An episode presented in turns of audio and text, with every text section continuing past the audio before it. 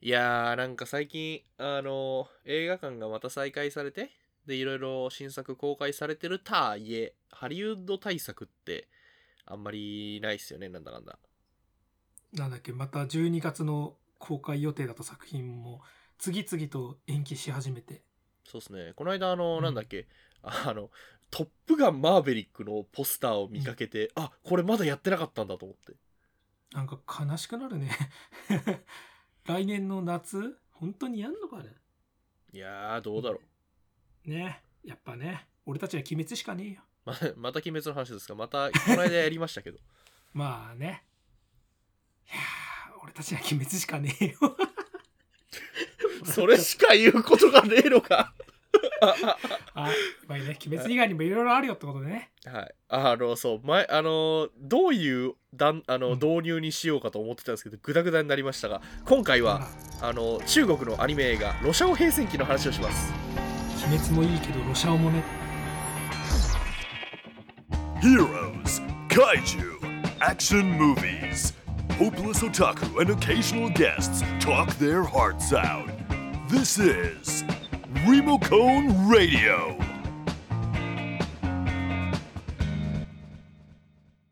え Eh, ー、というわけでどうもこんにちは四条明ですはい、どうも、かがせナイトです。というわけであの今回のトークテーマはあの、まあ、中国初の、えーアニメ映画「ロシアオ平戦記、えー僕が選ぶ未来」であのこれはもともと中国のインディーズというかあのまあなんかそんなに大きくない規模のあのウェブアニメから発祥だったんですけれどもうんうんうん。でそれがあの向こうで映画が公開されてえっ、とでそれが日本で字幕版が去年2019年の末ぐらいから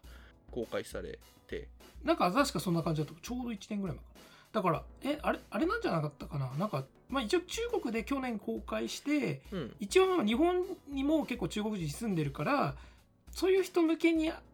ぐらいの想定してやったらいや実はすげえぞこの映画ってなってなんか結構あの一年ミニシアターにいろいろ公開されたんですよ、シネコンは全然かかってなかったんですけどけど結構そこでうん話題にはなってたんだよねすでにね。いや結構やっぱ映画ファンの間では映画ファンの間ではっていうとなんか気持ち悪い言い方になるけどうん情報なんか情報アンテナ感度の高い 人には割とさ刺さってて割と話題になってたよね確か。そうですね俺もあのねそ友達の,、あの映画好き映画好きというか、あのの人で海外アニメもめっちゃ見てる人がいて、うんうでん彼に勧めてもらいでうん見に行ってみたらなんじゃこりゃという、俺もだから、まあ、今回それをその人気を受けてかなあの吹き替え版をね超豪華声優で作った、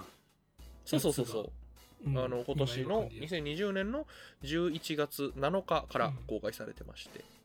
ねそれもそんなにすごかったんだっていうのとやっぱあのね劇場公開関数が増えたから見やすいから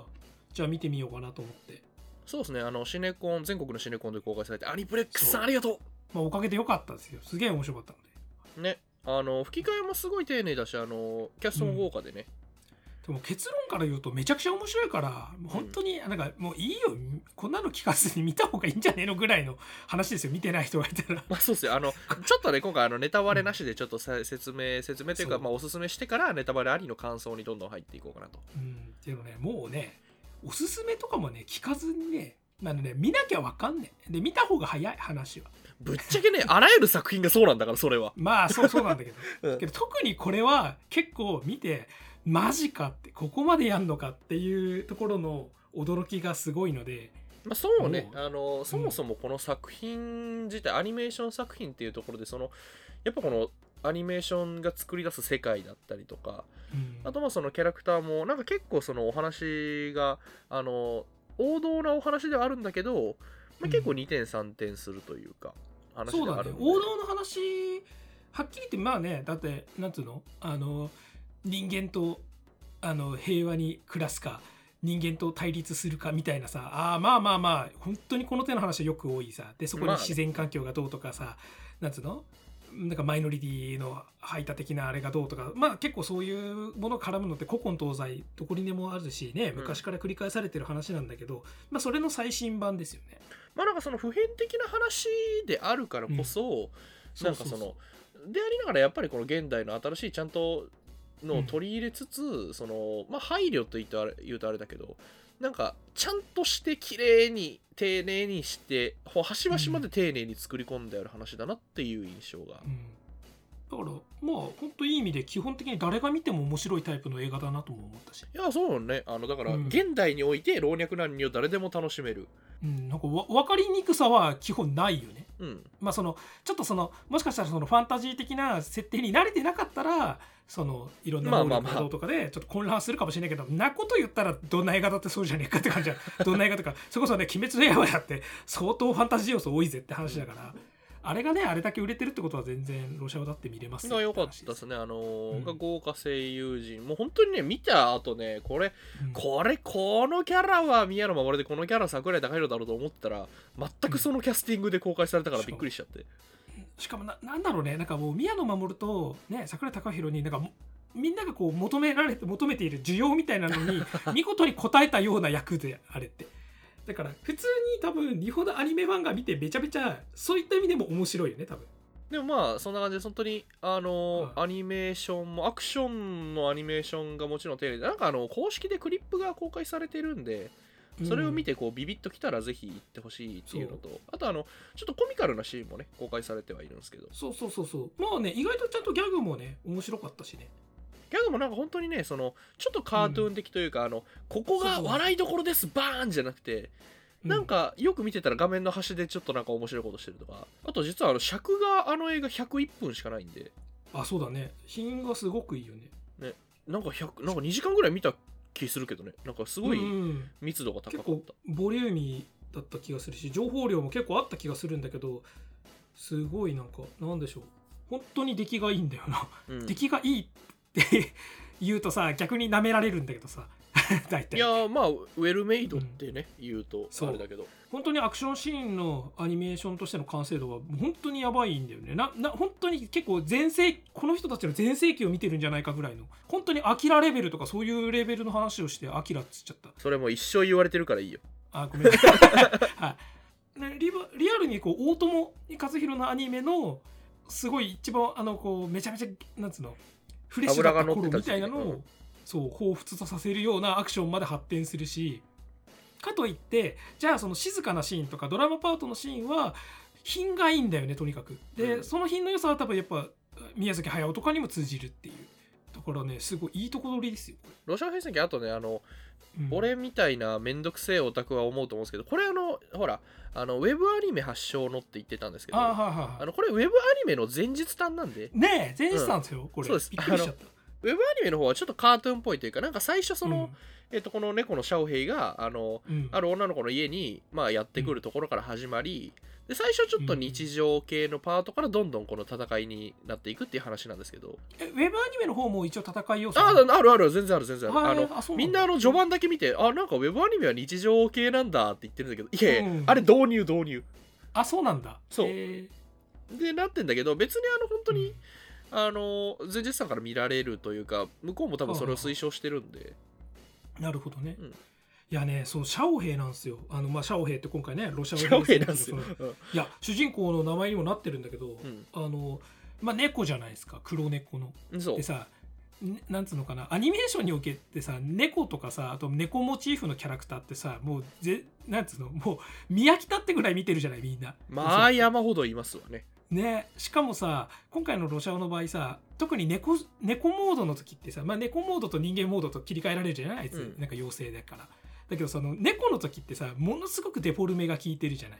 デザインとして、ねだってなんとな丸い顔に丸い顔に目がでっかい目がふ2つついてたまに口がちょびっと出てきてさひそげうそうそもう鼻もないみたいなさあと耳だけみたいなさなんか本当に子供が落書きで描いたような猫なのにもしかしてこのアニメーションのリアリティライン的にどうなんだろうってちょっと思ったんだけど確かにねあのじあのそう背景はすごいリアルだったりするからそうそうそうだから浮くのかなと思ってたのむしろなんか合わないんじゃねえかなぐらいに思ってたら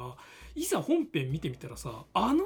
すごい記号的な猫なのにめちゃめちゃ猫の動きをするんですよ。そうねんあと表情とかがすごいアニメ的で可愛いし、あのね、13年間猫飼ってるけどね猫ってあんなも のよそれは言いたいんですよなるほどね13年間飼ってきた中であ猫ってこれだと思ったほら最初のシーンとかもさその猫だから猫だからっていうかまあストーリー的にキャラクター的にそうなんだけどなかなかねあるキャラクターに懐かないとかさそういう描写が繰り返されるのうんうんあれしつっこいぐらい繰り返されるじゃんあの懐かない描写うんそうねあれはねあれは猫の本質です猫はね 懐きません基本的には猫は利用できると思った相手に乗っかってくるだけの生物なんだ、なんで俺 まあそう犬ですじゃないんです 猫まあなんかだからそのあれねそれがこうなんかシャオヘイのキャラクターに生かされてるというかちゃんとなってるしね、うんそうでしかもそれがさあの目だけだからしかも目はさあくまでさアニメだからさなんつうの擬人化表現として使われるわけじゃないうん情報としては目で表情を伝えたりしてでも猫っていうのはさ目で表情ってそんな伝えないんだからでひ鼻とひげっていうさ猫のトレードマーク的なパーツがないじゃんうんうんで口はさ結局セリフ喋るのに使うわけじゃんだから基本的には全身の動きとかうん姿勢とか、その動きのスピードとかあとは尻尾と耳なんですよそれだけであれだけ猫のリアリティを再現できるっていうところでもう前半だけでもうそこばっかうなってたずっといやーまあ本当ねいいキャラデザだったしあの他のキャラクターたちもねその人間とほら妖精っていうか、まあ、精霊みたいなあうんうのんキャラクターたちと絡んでいくんだけど、そのキャラクターたちもすごいこう特色豊かというかあのそうだねある世界観の中で特色豊かなキャラクターたちがいっぱいっていうなんかちょっとアメリカのカートゥーンっぽい感じ、うんちゃんと統一感もあるよねそこにねそうそうそうそうバラバラにも見えないっていうかみんなば基本的にいろんな形をしていろんなデザインなんだけど、うん、そうであのあれロシャオ平戦記のあのロシャオ兵っていうでどどこがどうなのっていう、あのロが名字でシャオ兵が名前です、で主人公の物語から戦記だよね戦う気でそうそうそうえロっシャと王兵戦記であの実はロロシシャオャオ平戦記のあのこの人、はこの人でこの子名前がシャオ兵本名がシャオ兵なんだけど、はあのウェブアニメの方であのロロっていう名字の女の子に拾われるのよそこでロシャ王兵にやっとなるんだそうそうそうそうだからまだシャオ兵なんだけどああそっかそうだよねあフとァミリーネームないってことか、あとシャオヘイってあのちっちゃい黒って書いてシャオヘイなんだけど、うん要するにこれクロちゃんって意味なのよ、あー猫の黒あみたちいっなちゃい黒猫ちゃんだよねあそうそうそうそううん、だからうちの猫も黒って名前だからすごい気持ちはわかるんですけどあだから一緒ですよシャオヘイでであのその女の子に拾われた時点であの可愛いクロちゃんだからシャオヘイって名付けられてびっくりするっ ていうなななんで名前知ってんのみたいなああそっ かそうそうへえ面白いですねたまたま同じ名前が付けられるそうそうそうそうへえあちょっとだからあれウェブアニメも見よあれみたいなあのしあの本名シグナルマンポリスコバーみた いなあの体に信号機ついてるやつがシグナルマンっていう名前みたいうあとまあベルトさんみたいなもんだななあそうそうベルトさんみたいなもんうんクリムスタインベルトがベルトさんみたいうん、なんで東映特撮で例えてんのかよくわかんないけど な いやーね、いいっすね。本当ね、うちの猫も花澤香菜さんの声で喋んねえかなって思いましたよ。そろそろじゃあネタバレトークに入っていきましょそうなんですよね。この映画、実はね、そのすごいよくある話なのに、う、うん、ちょっとストーリー上ある仕掛けがあって、そう見ていくと、あーってなるっていう、そこも面白いので、ここからその話をするし、見てない人は本当もう見ろよって、見てねっていう話です。リモコンラジオあの、ロシアの平成期見てて、あーって思ったのがさ、まあ、結局、妖精と人間の対立で、妖精はどっち側につくかで、人間側についてるやつと人間と対立する側のやつとって分かれるって話じゃないはいはいはいはいこれさ、ほんとまあ、結構言われてるけど、平成たぬき合戦ポンポコってあるじゃん。あの、うんね、にジブリジブリのはねいで平成たぬき合戦ポンポコだとタヌキは基本的になんか人間に対して運動抵抗運動する方であの狐はもう人間社会に溶け込んで、なんかのうのうと暮らしてるみたいな描き方じゃ。うんんでさポンポコ見てるとなんか狐はなんかいいなんかいい身分ですねみたいになってくるんだよねなんかタヌキはこんなに頑張って抵抗してるのにって思うけどさ旗やさあのマーベルの X メンになるとさむしろ人間社会と共存してるチャールズ側と対立してるマグニート側じゃんだからそうすると逆にさ、マグニート側に対してまあまあそんなね気張ったってしょうがないでしょって 思うじゃん共闘ねチャールズみたいな共存を探ろうよみたいに読んでると思うんだけどさロシアを見るとさどっちの立場もこうあってあポンポコと X メンって同じ話なのに違う立場から描いてんだって思ったのすごく、うんうんうんうん、でそれが今回のほら、ね、宮野真守側と桜井貴弘側っていうなってるわけじゃないうんあれだからうまいなと思ったのがさ、うん最初かそらう桜井高弘がさいい感じそのうキそうそうャそラうそでう出てきてあの風刺ねうん、なんだけどあので無限がさらいに来るわけじゃんさらいに来るっていうかそうそうでもうほとんど奪還みたいな感じだったからさそうそうなんか戦ってね、はい、でなんかあので旅をしてるうちにあれ別にこの人悪い人じゃないみたいだけどじゃああの人たちってみたいになっていくわけじそうそうしかもさあれうまいのがさ冒頭でほら最初にさあの桜井貴弘のフーシーとあとフーシーの仲間たちとさ一緒にさ飯食ったりするシゃーンんあるじそゃうんねうんあそことかもさ普通にさ全く敵意を感じないじゃない、うんまあ当たり前だけど敵意も見せてないけどさなんか仲良さそうに食っててしかもさいろんなキャラがいてさあのでかいやつがさ「お肉」とか言ってくるじゃんあはははそうそうあの表現だけでさああいつはあのちょっと不愛想で体がでかい力持ちだけど優しいキャラなんだってでも誰しもがわかる じゃん、うん あれって中ばっかかこいつみたいな感じじゃん要する にだから要するにえあいつ悪い人なわけなくないって思うのに実はフーシーは人類に対する抵抗側だ勢力なわけじゃん。っうんてなるとあれじゃあどういうことこの対立ってってさちょっと話がさ単純な対立関係かと思いきや引っかかるっていう風にこれよくできてるわそれをさお肉の一 言ですよ確かによくそれだけでこんなに印象引っ張れるなとあとあれよかったねあのほら風刺の仲間たちのさロジュっていたじゃん、うんあのキー操るあの松岡君が声やってる、あのちょっと気のいい青年っぽい感じ、ちょっとやんちゃそうねそうそうそうそう、んああい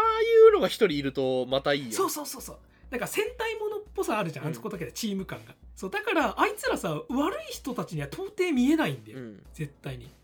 そそうなのにそこと対立側の話になってくわけだからうさ、ん、あれが結構この大すごい何回も繰り返されてるある意味手垢のついた物語をもう一回フレッシュになんていうの見せる意味ですごくいい機能を果たしてたよね。いや本当あれよかったよねうん、でしかもほらあの、ね、後半ではその結局フーシーが真の目的みたいなのをねあのあらわにしてそのシャオヘイをさ、うんこうなんつうのから力を奪おうとする時はさあいつが抵抗するわけで「うんいややめろ!」みたいな。だからあやっぱこいつらも一番いいわじゃないしこいつらも根っからの悪人じゃねえんだってそこでわかるじゃん。うん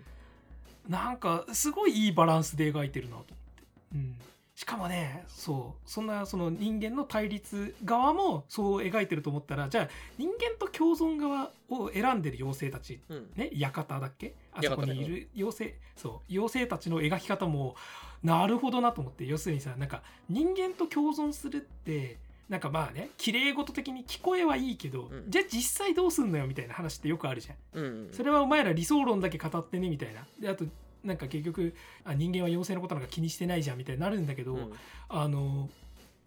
ロシア平成期の場合ほらクライマックスでさあの街中でどんどんバ大バトルに発展しそうだからっつってもうあらかじめ日頃訓練してたかのようにあーあれねあの、 そう連携を取るじゃんあの街をブロックごとに分けてさどんどんひ市民をさ残、ね、逃げ遅れた人たちを発見しては転送術みたいのでバッて転送させていくってさ要するに人類社会と共存を望んでる妖精たちが日頃何をしてたかっていうのがあそこで分かるんだよねあれすごいなあれと思本った当すごいなと多分あれだから緊急時対応マニュアルみたいなのがあったんだろそうそううねそうそう彼らは常に訓練とかシミュレーションしてたわけだよああいう事態が起きることもあるわけ多分だからそうあれすごい良かったあのほらあのそうえっとねなんかあのななんていうかな、うんほらくたびれてなんかあのカイドウ直哉系のさうんあのパーカーみたいなの着てるおっちゃんいたじゃんあのあい人間をはは転送させていってたあの人あわかるわかるあの変なびあの白い光みたいなそうそうそうあれそうっていう、言うんだけどあの人の設定でさなんかあのあの人うんなんか点で弱いみたいなのよなんかあの才能はあるんだけどなんか全然別に強くないみたいでなんかそういうのいいよねっていう、うん、あああの戦闘には役立たないかもしれないけそどうっていう感じなんでだ、補助系の能力者なのあれうん、そういうヒーローものとか、うんそうそう能力者もので結局そういう力ってさ基本的にはバトルに使われがちじゃん、うんでもバトル以外の見せ方って絶対あるわけじゃんそれをねすごいフレッシュに見せてくれたのが嬉しかったなあとほらあのそいつに対してさ指示を出してたさなんかす熱感知サーモグラフィーみたいなの開いてさあはいはいはいはいはいさ位置発見したじゃんここに逃げ遅れた人がいるとか言ってあいつ超かっこいいと思っあてれいいよてかなんかみんなななんかかっこいいんだよね、そうしかもそんなやつらさだってたった数秒のワンカットとしか出てこないのにさ、うんなんかそれだけでさあこのキャラだけの主役もの見てぐらいに思わせるさそうそうそうそうなんつのあれがあるじゃない余地というかうんすごいうまいなと思ってしかもなんつうの俺ツイッターでも言いましたけどそもそもこの手の映画で、うんこの手のアクションものとかでし市民をひ避難させるシーンって大体取ってつけてんだよね基本そうねほらなんか逃げてくださいとか言ってさこうやってやるじゃんそうい避難一応誘逃導がしてる人ますよみたいなねそうライダーとかさ、ま、アメコミとかでもあるけどそうそうあのここには人がいないから存分に戦ってもいいんですよっていうエクスキューズのためだけにやってることがすごく多くて、うんまあ、それはそれでいいんだけど、うんだけどそれ自体を見せ場にしたしでちゃんとそれがなんだ戦いの時に人を巻き込まないだけじゃなくて妖精たちはいかに今まで人間たちのことを考えて暮らしてたかにもなってるってさ、うんこれちょっとね俺今まで見たことないレベルでよくできてると思いやあれすげえよっかなんかほんとねなんかう。このもちろんそのテーマもそうだしこの物語の構造、例えばあのヒーローまあ一応ほら能力者バトルものっていうところでさはそうそうそう X メン的なあのうんだからあの電車の中でほらあの女の子助けるシーンとかもさそうよよかったななそんかこ、ね、ちょっとヒーローものとして成り立ってるんだよねそうそうしかもだからさシャオヘイもさ最初はさ人間なんかのねあ共存一緒に暮らさないみたいなさ、うん散々突っぱねてたんだけどあそこでねありがとうって一言言われちゃったから、うんあのフーシーのあの考えには間違ってるって逆らうようになるとかさそうそうそうそういい流れだなあれこれよくと思っでてきてたしあとあのフーシーの考えをさ、なんかその、そこまで否定しまあもちろん否定真っ向から否定はしてんだけどなんか、でもなんか悪い人じゃなかったっていうかさ、そうそうそうそうあのーちゃんとその悪いとは言い切らないのがまたいいよねと思って、うんまあめちゃくちゃ悪いやつなんだけどそう人間を傷つけるとか、うんその破壊をする破壊活動をするっていうただ一点において、うん多分止めにかかってるそうね、そみこんなは止めるし、あのお前の暴走を止めるが、まあ、あれ、そもそも、あれだしね、あのほら、はい最初にシャオヘイ助けた時もさ、うんあのチンピラにあれ襲わせてるからね、あれあの操れる、なんかほら、電車で襲ってきたああーいつの能力で襲わせてるからね、あれ。あ要するにそういうことか。そうはあ、はあはあはあ、あそっかそうだったね確かに。だからちょっとあの仕組んでるはいるのか。そうそう、あんな人形。形、あの目がもういっちゃってたから。あとさあの蝶ってあの人がほら声優さん声を当てて超って 人、キャラクター名じゃなくて、あの、あの Q- そうそう 9G ね、9G。はあ、はあの、きああ 9G、 9G っていうね 9G、キャラクター 9G って、9っていう G 様だから 9G。あ、あそうなんだ、うんあのじいさんさもうさ要は館側の人間だしそのねあの人間に対して破壊活動をすること自体はよくは思ってないけどでもなんつうの妖精と人間の共存自体は結構皮肉めいて見てるじゃないあいつってうんうんうん。ね、昔のわしのねぐらはね今じゃ有料の観光地になっちまったとかそうそうさそうよく言うだからぼやいてるじゃんだからその距離の取り方もいいよねじゃあ人間と共存でわあ綺麗事だ共存共存ってわけでもないって彼らは彼らで一枚岩ではないけどでも人間の傷つけるってなったらあのこっちは迎え撃つよっていう立ち位置にいるっていうのがああいうとこだけでわかるっていうさあれだからすご本い当あのよくできてる 9G がいいなと思ったのがなんかあのほら、うんまああのあの人たちみんななんか何百歳とかなんだろうけどなんかおそらくその中でも多分結構年いってんじゃんちょっそうとだね専任的いなろんなもの見てときいうてかうんすれちゃってるみたいな感じあるよね多分あの人悟っちゃってるなんかだからこそこの悟った人がなんかいやまあうん確かに人間ってもうどうしようもねえけどっていうふうに語り口で喋るのってやっぱいいなっていううん、あとあれが良かったあこれはちょっとあち中国のそういったそのインフラみたいなのを象徴してるんだなと思ったけど、要するにスマホ文化自体が妖精にも あの根付いてるって描写あるじゃん。うんそうだからなんつうか文明みたいなのを全て否定するわけではないじゃないこの話って基本的に、文明の良さも結構描いてるんだよねある意味そうねなん楽かしそうこれはこれで別にいいし、なんか人間がそう作った文化というかうん、だからハンバーガーもうまそうに見せるじゃないこの映画って、そこがすごくフェアな視点だなと思ってなんかなんでしょうなんかだからそういったまあ対立ものってある意味これからも繰り返されるであろう話だからうさ、んその自然と人間の対立みたいななんかそこでなんでかもそこの中う妥協お互いにその妥協ポイントというかを見つけていくっていうのはすごくまあ良かったなというか、それこそさポポンポコ平成たぬき合戦ポンポコって要するにあれって高度経済成長における学生運動とかそういった社会運動とかのそうねをタヌキに例えてる話だったじゃない、うんでそれはにあの日本っていうのがすごく近代化が急に推し進められたからいろんなところで、うんこうなんつうの歪みが出たことに対してそういった抵抗があったってことじゃん。そうだねからで中国だってあのねさ今怒涛にいろいろ来てるって中でやっぱこういう物語やっぱり描かれるんだやはりと思ってしかもこのクオリティでって思ったのも面白かったです。あとなんかやっぱりそのアニメのクオリティで言うとさすごくなんかこう、全体的にこうあの狂気的な作り込みとかなんかその、うんなんかめちゃくちゃ尖った作品というよりなんかすごいこう優しさというか、なんか本当にウェルメイドでよく言えば、うんまあ、あのウェルメイドでとどまってるというかなんというかな、うんこのもう全部出し切ったからもう無理ですって感じというよりなんかすごい余裕を感じると、だから「もののけ姫」みたいな再起走った感じじゃな いんだよそこまでいってないというか、なんかね「ラピュタ」みたいな「アキラ」みたいなああうんうん例えるならなんかラピュタみたいなバーミン向けでありながらなんかアキラ並みにすげえこともやってるみたいな、うんだからさ最後のさ戦闘シーンとかもさ、まあ、確かに動きとかレイアウトもすごいんだけどさなんて周りの破片とかのぶっ壊れ方とかさちょっとほら時間差で落ちてくる破片とかの描写とかいちいちあーあれねうん面白かったねうんいやーすごかったあのほら特にあのポンポコはさなんか割とこう皮肉っぽく終わるというかさ、まあそうでなんすかね特に社会問題をこういうテーマにしてるとやっぱ皮肉がどっかに入ると思うんだけどなんかあんまなんかこの確先かにね皮肉っぽいところがなかったかなまあちょっと強いて言うならあれかなあのほら例えばあの地下鉄バトルが終わっあのいろいろこうどんちゃんどんちゃんどんちゃんつって妖精が過ぎ去った後に一斉にスマホを出して写真撮り出すあまああれがちょっとあったかも、ね、うんそうそうそうでもあれもなんかそのそこまでトゲが立った皮肉とか風刺には見えないんだよまあギャグの一環そとういうかそうそうそうそうまあまあ今今時あるあるぐらいにとどめてるじゃん、うんあそこも品がいいというか、だから品の良さ優しさはすごいあったなと思ったうん、でもさっき言ったように要は対立軸ではあるんだけどどっちの人も良さそうに見えるしどっちの人にもなんか考えが偏ってるわけでもないって見せ方もしてるからちゃんと見ていてなんか考えるきっかけみたいのも与えてくれるだろうなっていううん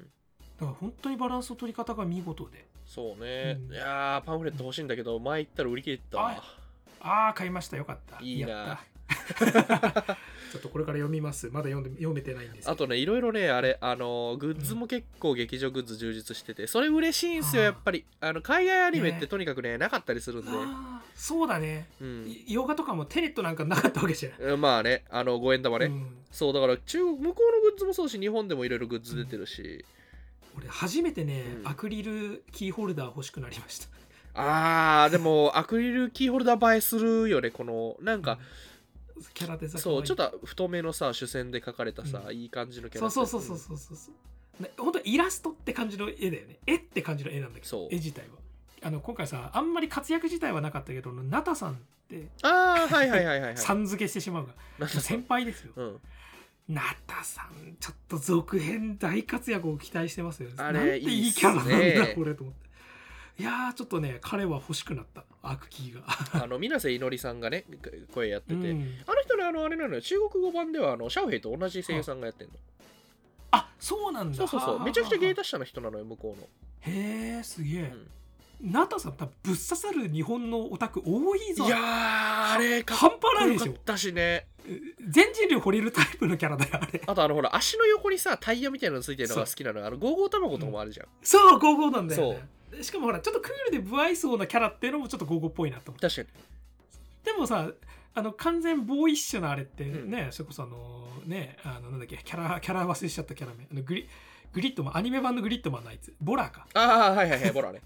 あ、てか、ボラと同じ系統だよね、要するに。そうそうだからボボラー刺さる人はもうぶっ刺さるよあのキャラクター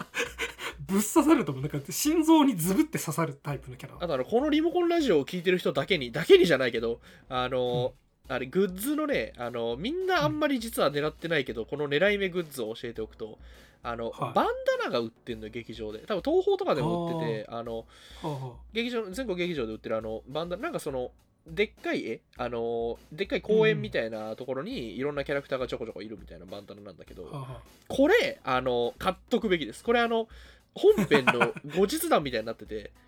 あの、うんほらあのフーシーが最後なんか木になったじゃんああなんかでねその周りにできた公園の様子です こ優勝れでし優ょ勝これはいこれ優勝何ですかっていうとあの本国の方でなんかそのあのつなんか週1か月1かでなんか絵を上げていくみたいなやつのその絵うん実はうんがあの合わせると1枚のでっかい絵になるっていうやつなんだけどでそれをでっかい1枚の絵をこれ印刷したバンダナなんですけど優勝ですこれ顔俺買いますこれめちゃくちゃいいんですごいそのチョイス素晴らしいそうこれだからよくバンダナにしたなと思ってへえおすすめでございます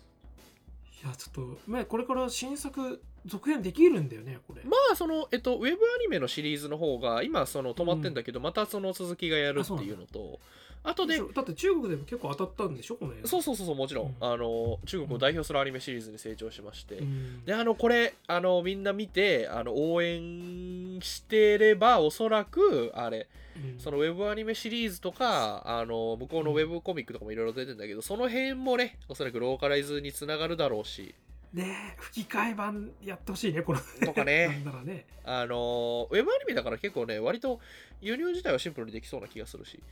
うんなんかとかいろいろできると思うんでみんなも応援しよううん俺も応援しますはい、あの本当に最後ねまあねアニメとかそんな好きじゃねえよみたいな俺みたいな人間ですらあのねこれはツイッターでも言いましたがあのルッソ兄弟が X メン取ったらこうなるんじゃねえのっていうシミュレーション になるいや本当ねなんかそれぐらい、うんそう能力の描き方がよくできたなんかアニメーションってもちろんそのアニメーションっていう領域の中でめちゃくちゃ頑張ってんだけどなんか普通に映像表現としてめちゃくちゃかっこよかったからね、普通に大作映画ですよこれ、うん超大作ですよめちゃめちゃかっこいいでしたマグニートをこれだけ活躍させてほしかったなってめちゃめちゃ思ってる、マグニートだからね無限様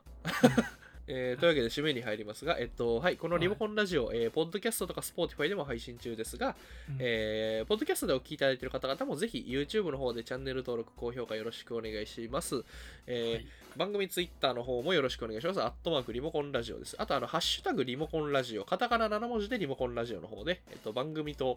あの、ロシア語平戦記の感想は、ロシア語平戦記のタグで送ったらいいと思うんで、うんあの、お待ちしてます。よろしくお願いします。はい。ってことだな、みんなね、鬼滅もいいけど、ロシアもねってね、うんある某 TBS ラジオでも言ってましたが、本当ロシアはいいですよ。